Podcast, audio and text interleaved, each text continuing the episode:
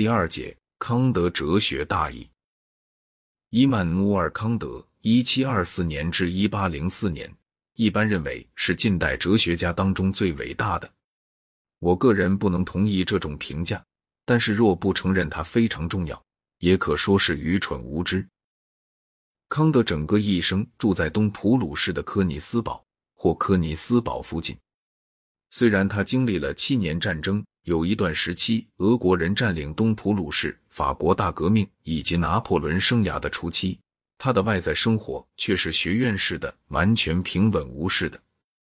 他受的教育是伍尔夫派传述的莱布尼兹哲学，但是有两个影响力量，即卢梭和休谟。使他放弃了这种哲学。休谟通过对因果性概念的批判，把他从独断的睡梦中唤醒过来，至少他这样讲。但是唤醒只不过是暂时的。他不久就发明了一种让他能够在入睡的催眠剂。在康德说，休谟是个必须予以驳斥的敌手。然而卢梭对他的影响却比较深。康德是一个生活习惯十分有规律的人。大家惯常根据他做保健散步经过个人门前的时间来对表，但是有一回他的时间表打乱了几天。那是他在读艾米尔的时候，他说读卢梭的书他得读几遍，因为在初读时文笔的美妨害了他去注意内容。虽然康德素来受的教养是虔诚者的教养，但他在政治和神学双方面都是自由主义者，直到恐怖时代为止。他对法国大革命向来是同情的，而且他是一个民主主义的信仰者。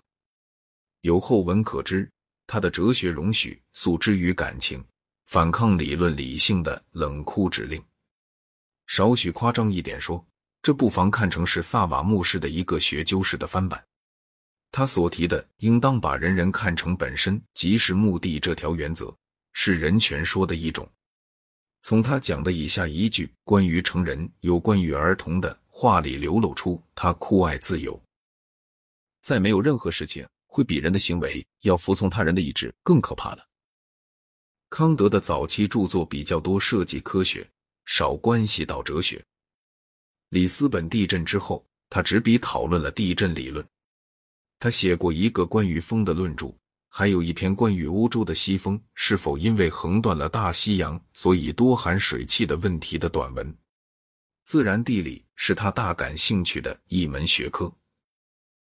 康德的科学著作中最重要的是他的《自然通识与天体理论》。一七五五年，这本书在拉普拉斯星云假说以前倡导星云假说，论述了太阳系的一个可能起源。这个著作的若干部分。带有一种显著的密尔顿式的庄严。此书有首创一个却有成果的假说的功绩，但是没有像拉普拉斯那样提出支持该假说的郑重道理。他的假说一部分纯粹是空想的东西，例如所有行星都有人居住，最远的行星上有最优秀的居民之说。这种见解为地球谦虚，应当称赞，但是并没有任何科学根据。康德有一段他一生中最为怀疑主义者的议论所苦的时期。当时他写了一本奇妙著作，叫《一个笃灵者的梦》，以形而上学的梦为例证。一七六六年，笃灵者就是瑞典保利，他的神秘主义体系曾以一部庞然巨著公之于世。这书共售出了四部，有三部买主不明，一部卖给了康德。康德把瑞典保利的体系称为异想天开的体系。他半严肃半开玩笑的表示，瑞典保利的体系或许并不比正统的形而上学更异想天开。不过，他也不完全藐视瑞典保利。他的神秘主义的一面是存在的，虽然在著作中不大表现。他的这一面赞美了瑞典保利，他说他非常崇高。当时。他像其他人一样，写了一个关于崇高与美的论著。夜是崇高的，白昼是美的，海是崇高的，陆地是美的，男人是崇高的，女人是美的，如此等等。英国百科全书上说，因为他从来没结婚，他把热心向学的青年时代的习气保持到了老年。我倒真想知道这个条目的笔者是独身汉呢，还是个结了婚的人。康德的最重要的书是《纯粹理性批判》第一版，一七八一年；第二版，一七八七年。这部著作的目的是要证明，虽然我们的知识中没有丝毫能够超越经验，然而有一部分仍旧是先天的，不是从经验按归纳方式推断出来的。我们的知识中是先天的那一部分，依他讲，不仅包含逻辑。而且包含许多不能归入逻辑或由逻辑推演出来的东西。他把莱布尼兹混为一谈的两种区别划分开：一方面有分析命题和综合命题的区别；另一方面有先天命题和经验命题的区别。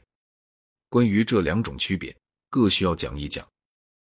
分析命题及谓语是主语一部分的命题。例如，高个子的人是人，或等边三角形是三角形，这种命题是矛盾律的归结。若主张高个子的人不是人，就会自相矛盾了。综合命题即不是分析命题的命题。凡是我们通过经验才知道的命题，都是综合命题。例如，仅凭分析概念，我们不能发现像星期二是下雨天，或拿破仑是个伟大的将军之类的真理。但是康德跟莱布尼兹和以前所有的其他哲学家不同，他不承认相反一面，就是说一切综合命题通过经验才知道。这就使我们接触到上述两种区别中的第二种区别：经验命题就是除借助于感官知觉而外我们无法知道的命题，或是我们自己的感官知觉，或是我们承认其证明的另外某人的感官知觉。历史上和地理上的事实属于这一类。凡是在我们对科学定律的真实性的认识要靠观测资料的场合，科学上的定律也属于这一类。反过来说，先天命题是这样的命题，由经验虽然可以把它抽引出来，但是一旦认识了它，便看出它具有经验以外的其他基础。小孩学算术时，经验到两块小石子和另外两块小石子。观察到他总共在经验着四块小石子，可以这样帮助他去学。但是等他理解了二加二等于四这个一般命题，他就不再需要由实例来对证了。这命题具有一种归纳，绝不能赋予一般定律的确实性。纯数学里的所有命题，按这个意义说，都是先天的命题。Thank you.